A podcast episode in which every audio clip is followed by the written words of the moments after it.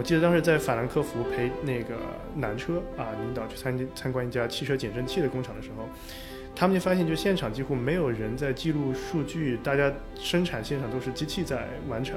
但那个时候，领导在参观这个工厂前，还在给我吹他们国内刚刚推行的一个新的理念，叫做走动式管理，就说，哎，他们需要要求这个中层管理不断去现场去走动。但是在这个德国这个工厂面前，他们觉得啊，这个理论已经落后了。他以前全世界的这个这个玩具都是在中国的十九家和越南的一家工厂造出来的。以前工厂就每年四季造一样的东西。啊但现在的话，突然就说，哎，这个月我要这么一个玩具只造一千件，下个星期我要另外一个玩具造五千件，怎么去响应？然后他就发现，就是说每天这个工人们看上去都很忙，但是为什么在他的管理下产出就是比他老爸管理的时候要低，次品率要高？他就觉得就是说这里面也许是说，呃，工人不服他，工人不服他，他就上我们的系统的初衷就是说，他相信数据，啊，他相信这个年轻工人其实是想把事儿做好的。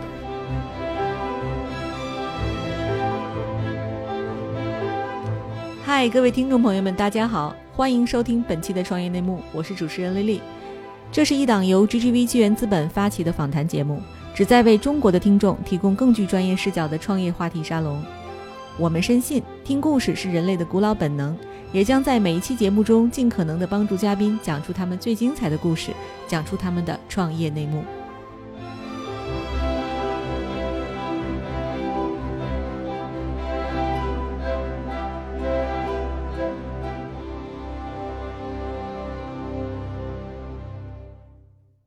本期我们请到的嘉宾是制造业 SaaS 服务公司黑狐的创始人周宇翔，以及 GGV 纪元资本的执行董事吴晨瑶 Joshua。丽丽你好，哎，大家好，我是周宇翔，是黑狐科技的创始人兼 CEO。嗯，黑狐呢主要是帮这个中国的制造型企业进行数字化转型，然后提供了这个 APP 软件，然后 IoT 结合的一整套系统，让大家可以在这个数字的驱动下快速进行生产和制造。其实我们今天聊天这个氛围还是在 GGV 的那个国金二期的办公室，是我做过的最有趣的一一次这个聊天，有可能是这个冲击感最强的一次哈。对比感很强。对对，没错，因为为因为国金是。一个金融中心非常非常高大上，这里边都是一些金融精英。而今天我们讨论的话题呢，是这个黑狐它所服务的这些工厂，可能是在中国的三四线甚至县城里的这些我们最不为人知，但是又服务了这个中国所有人的一些地方哈。是的，对，宇翔能不能给大家讲讲中国工厂现在是什么现状，然后黑狐怎么帮助他们，是一个什么业务模式？现在其实是一个挺有趣的时间点，就是我们刚开始创业，其实在一五年年末吧。然后那个时候，其实整个工厂呢，就说还是处于呃享受之前这个销售增长、出口贸易的这个红利，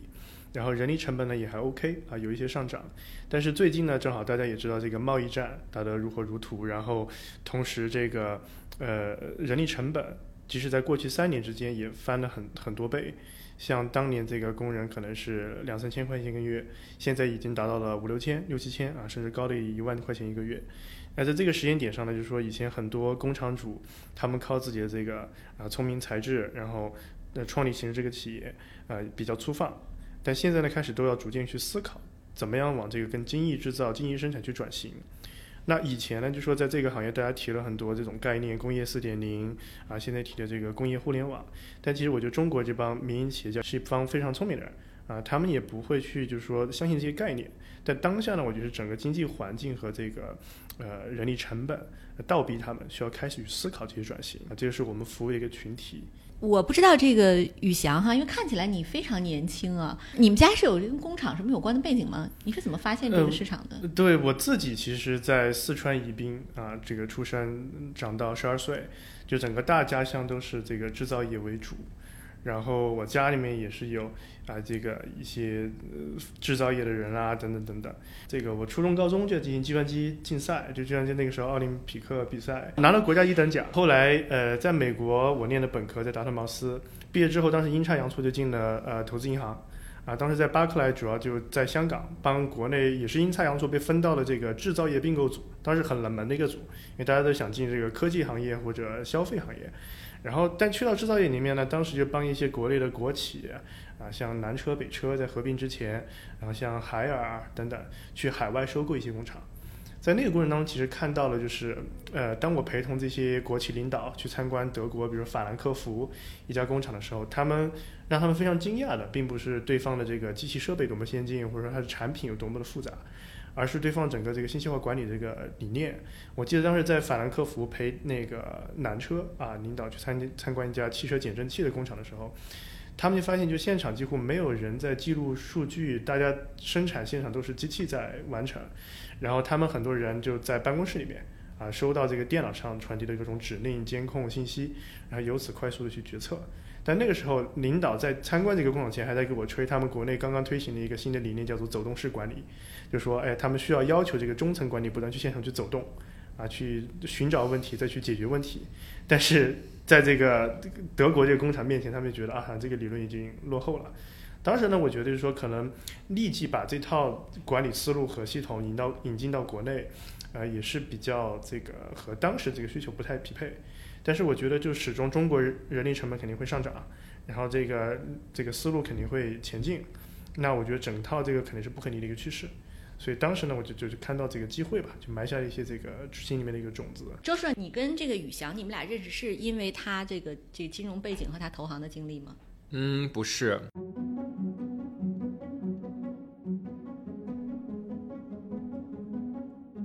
那。其实我们在投资啊黑狐的时候已经是 A 轮了，那个时候就黑狐已经开始成立，而且已经有一些种子的客户了。但是我们当时呢，也的确是跟丽丽你的感觉一样，就特别惊讶于这样的一个背景的反差。因为啊，中国之前很多传统行业的改造呢，都是来自于行业内部的人，就是行业内部很有资、很有经验、很有资历的人，他们用新的所谓新的办法去去尝试改造这个行业的这些努力呢，后。后来证明都不是最成功，所以我们反而去希望一些有新的思维、新的背景跟新的想法的，尤其是优秀的年轻创业者来投入到这个传统的领域。刚才就是宇翔提到，就是说你你去看到了德国那种先进的技术哈，那他你现在回来做的这个事儿，怎么能帮中国工厂或者是呃中国的这些民营企业更高的提高效率，还是提高沟通吗？嗯。这是这是一个好问题。当时我们最开始去工厂的时候，我们觉得别人是数需要一个数据分析软件啊，我们以为所有数据都已经在数据库里面了，那我们就需要提供一个这个决策系统。但发现不是这样，现场所有人员的这个信息都记录在纸上。因为当时德国工厂其实它很多信息还基基于 PC 的，就是在电脑上。但是整个生产现场的管理，我们觉得 PC 本来就是很这个。呃，反直觉的不应该是用 PC 来进行生产线的管理，PC 是一个很重的东西，得放在办公室。但生产线上，你人是走动的，生产是很动态的一个环境，甚至物料员、这个质检员，他不断要去巡查东西。那我们在中国工厂的时候，当时除了观察到现场非常落后，这个没有数据啊记录在纸上。另外一点是我们晚上和工人们住在一起的时候，发现这个就是工人年龄和我们差不多大，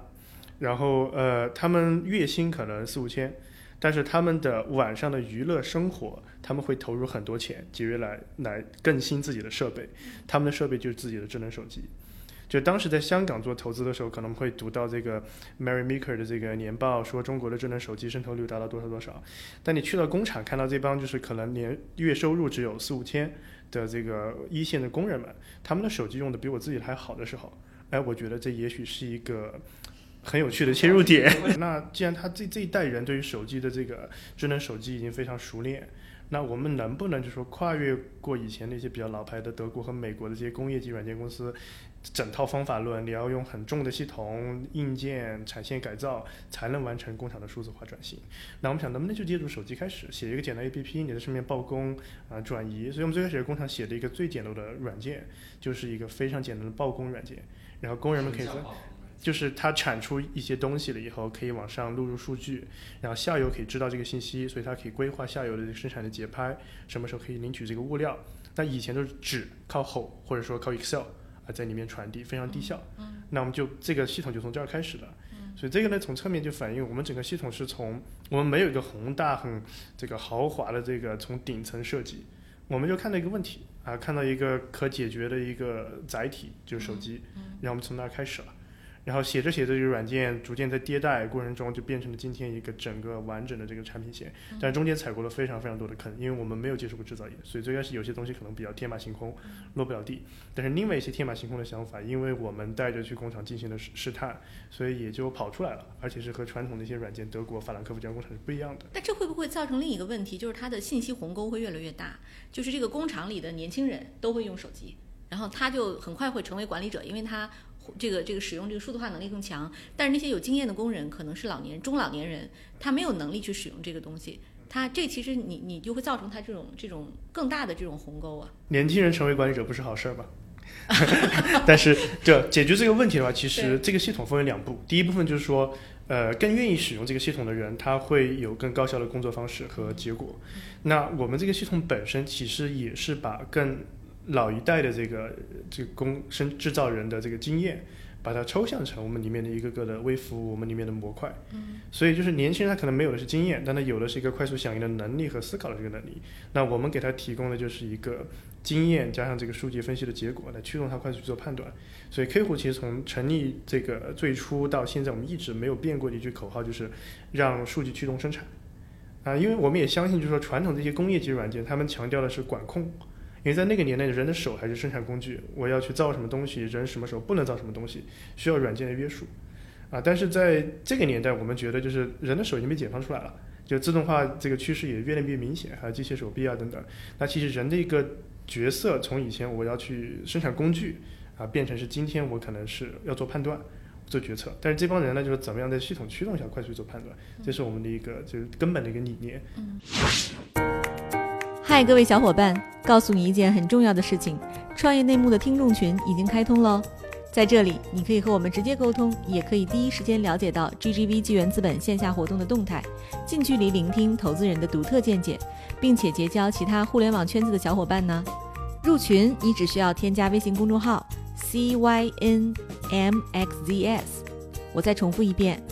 ：CYNMXZS。也就是创业内幕小助手的拼音首字母，并在好友请求中标注“创业内幕”。接下来，小助手会帮助你完成入群操作。我们期待你的加入。啊，未来当机器人和 AI 替代人的时候。那工厂都变成无人化的，那会不会黑狐会加速这一天的到来呢？或者是黑狐是让这些工人们变失业的一个 一个原因呢？其实，在那个 Joshua 投我们的时候，我们忽悠那个这个 Joshua 的一个 GGV 的一个点，就说我们那时候已经有 A，已经已经有 AI 了，但是他们还是这个呃比较知道我们几斤几两啊，做了很深入的调查。开玩笑啊，但但是就是到今天的话，我们其实做了很多的这方面的呃布局，我们在不断。优化当中，然后第二个呢，就是说整个工厂的习惯改变还是需要一定的时间。我们最近举个例子，呃，因为工厂在生产过程中，就最近有个很大的趋势，也是让这个工厂开始思考要用系统，就是 C to M，就是整个个性化定制生产的这个趋势。因为在很多年前，我们去买一个东西，可能在三十年前，国家每一个温水温水平的国家标准，大家每个工厂不管在四川还是在上海造造都一样的。但是在最近，尤其是最近五年吧。呃，消费者特别年轻一代，他们没有经历过这个动乱和饥荒，他们不需要一个品牌去提升他的这个安全感和自信心，他们想追求的就是一个个性化。那这样子一些需求呢，就让工厂开始去思考我怎么样去定制化去生产。在定制化生产过程中，以前人的判断，他们只是在当年的这个标准化生产的年代，他们的经验是有效的，就是你来了一个单，要产十万件，那我们这个排期应该怎么排？那现在突然变成是说，可能这一单就是五十件，另外一单可能是三十件。那你怎么样在快速的时间之内对它进行响应？人人类的这个经验和大脑的运算速度肯定是不行了，所以在这个点上呢，就是很多工厂开始和我们进行合作。对，我们也知道说你最近有很多欠了很多很大的客户了，有没有一些能够给我们透露的一些客户用了你们产品之后的案例呢？嗯，可以。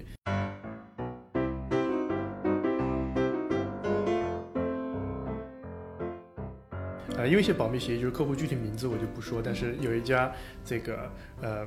快消食品一个叫快餐啊，快餐行业巨头，大家能想到是哪一家？这个中国的吗？呃，美国的，但是在中国，这个对有很多门店啊，理解了，logo 是黄色的那个啊，嗯，对。然后他呢就说，大家知道以前我们去他门店买这个快乐儿童餐的时候，在很多年前就是就是他的那个玩偶，他那个什么什么叔叔，对吧？就是就是这个东西。然后，但是呢，就是最近他的中国的营销团队其实比美国和欧洲的团队还快一步。他们觉得，就是说我们整个这个快餐的对于儿童的这个营销，需要配合当下的一些电影、当下的一些这个潮流趋势，所以他们整个玩具的研发速度提升的非常快，甚至就是说这个月我就要这个玩具，那这个玩具的量呢，甚至是配合上海的某个区域的六一儿童节啊，就是某一个独特的电影的 IP 的玩偶，那我怎么去造它？他以前全世界的这个这个玩具都是在中国的十九家和越南的一家工厂造出来的。以前工厂就每年四季造一样的东西啊，但现在的话，突然就说，哎，这个月我要这么一个玩具只造一千件，下个星期我要另外一个玩具造五千件，怎么去响应？以前就是他就靠人打电话，就是他的供应链的人会给三十家、二十家工厂去不断打电话，询你的产能怎么样，你适合于造这个软玩具还是不适合？那工厂都有，自然而然他肯定会会想去接更多的单，呃，所以很多信息收集是非常错误的，在这个信息驱动下做出的这个决策也是不准确的。所以到每年底的话，有的工厂会抱怨说：“哎，你今年预定了百分之八十的产能，但是你只用了百分之六十。”啊，有的工厂说：“你今年只预定了百分之四十的产能，但是你用了百分之六十，让我去把别的这个客户给挤掉了。”但是我们系统呢，就是它就在这个这个驱动下开始在寻找有没有一个系统是帮它可以获取生产现场的一些数据，让它总部的这个决策可以更加高效。我现在想想哈，差不多是十多年前，就十二三年前，我那个时候还在上大学，我曾经实习过一家单位，是在那个就地中海地区最大的一家做物流的公司。然后呢，他也因为我学俄语的嘛，然后呢，他也是那个对东欧做出就进出口。然后我当时带着那个俄罗斯人去采购过货。到那个就是义乌小商品市场，就每一个它都是一个，就是那个商品市场里每一个摊位其实都是一个点啊，就是一个小厂子。它你你所有的需求全部是定制的，比如说只有那个俄罗斯人会带白花，中国人带白花是非常不吉利的啊。就是那个，但是那个你你很少找到那种能卖白花的那种。但是俄罗斯人呢，他那个小孩儿，他每年九月份新生开学，小女孩都要带白花。后面大的小的各种各种颜色各种款式，后来我们就满商场的找，找到了一个可以帮我们定制的满头白花的那种 那种工厂，但是极复杂，就是你要他全部拿笔记的，就是他那个小作坊嘛。我当时印象最深的是，我第一次知道东西是按厘算的，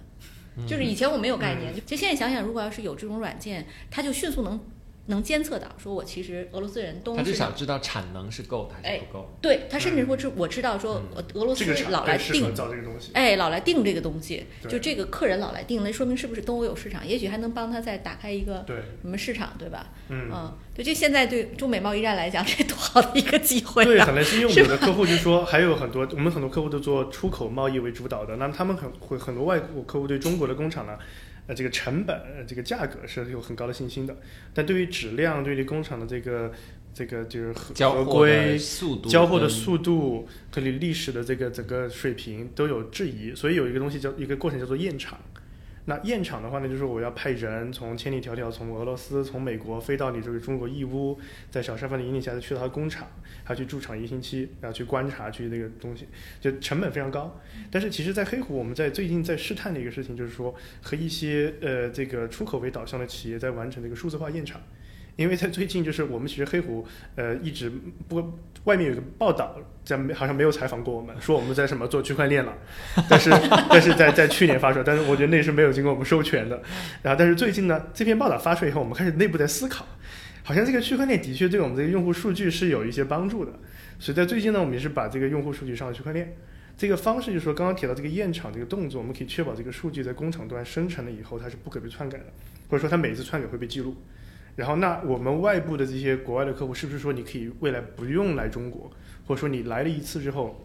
也不用每每个季度或者说每个月都过来一次？那我们提供这些准确的数据给你，这也是我们在提供的一个增增值服务。在最近，这可能就把那些那个卖尾单货的给逼死了，对 不对？你看那个奢侈品大厂，不是每个厂都有一个叫驻点的那个检验员，这尾货怎么出来的？都是从检验员那儿出来的。所以这里面更多的是一个工业协同的概念，就是它如果是一家啊、生产商一家制造商用黑壶的话，那我想它的价值更多的是在于它这个工厂自身的效率的一个提升。但是当整个制造供应链这个协同的概念就出来了，对我觉得这个价值会非常的大。是的，是是其实这是一个平台的概念，但是我们就也看了很多平台，就是一起来就做平台，把自己给做死了的，因为你就是平台就撮撮合双方嘛，但是你中间没有一个实质性的壁垒的一个东西，你怎么去做平台？所以我们在黑虎其实，在截止到今年十月份之前吧，我们都没有去提平台这个概念，我们说我们就是服务你单个工厂的一个软件，然后对于单个工厂来讲呢，我们的协同指的是你厂内的协作。但是从我们铺的客户越来越多起，客户自己提出就说，哎，我能不能给我的供应商用？我能不能给我下游客户用？这样我们前上下游的这个数据就打通了。那我们觉得就是说，可能也许是时候开启开启这这个方向的一个探索。这听起来挺可怕的哈。等于其实你知道每一个工厂的成本价，这中间就不可能有贪腐了。所以就牵扯到另外一个问题，就是为什么现在上黑虎的工厂，呃，就就有一个有一个我们内部也做了一个复盘，最近我们发现就是说，很多是厂二代开始接班的这个工厂开始在用我们，因为其实就是父母那一辈从零到一做工厂的话，他会他哪这一天的什么报表都不用看啊，什么软件也不用用，就去工厂走一圈，他大概知道谁在偷料，谁在那个认真生产，谁在这个偷懒。但是我有一个朋友，他那个从美是美国回来。他在那个，哎，当时好像我们一起去了，还没有去，也是在是在嘉兴那家厂，嗯。啊，他们家是做那个电机，他就说，哎，我就是我在美国这个浪了一圈以后，父母希望我接班，然后我就回到了国内，是那个女生吗？不是，那是，呃，那那也是一个嗯。厂二代，对，那另外一个朋友，他他就说，那我就回回到家，然后就开始就这个子承父业，开始在工厂里面做管理，呃，从基层做起。但是他发现，就是每天的一个问题是，他不具备有这个零到一的经验。他现在这厂已经很大了，年产年产值大几亿人民币。然后他就发现，就是说每天这个工人们看上去都很忙，但是为什么在他的管理下，产出就是比他老爸管理的时候要低，次品率要高？嗯，啊，当然有可能是用户的需求发生变化，他就觉得就是说，这里面也许是说，呃，工人不服他。工人不服他，嗯然后背背地里可能在做一些事情。对，那他就上我们的系统的初衷就是说，他相信数据啊，他相信这个年轻工人其实是想把事儿做好的，可能有一些就是呃这个年龄比较大的，他们会想一些方法那个什么，所以他就用这个系统的方式，就是说我们把所有东西全部透明化，那哪个部分出现的这个问题我们会记录下来，哪个部分产出了多少我们会记录下来，同时我们也结合了这个机器数据的采集等等，辅助于人工数据的这个啊，那结合在一起，我们会知道就是说哪个地方问题。所以他就会集中他精力解决那部分问题。那这个这这个也是就是防范你刚刚提到这个贪贪腐呀、或者是数据的这个话题，因为以前都是一个黑箱啊，里面数据到底怎么样的不知道，只有最终成品的知道，那中间环节是挺重要的。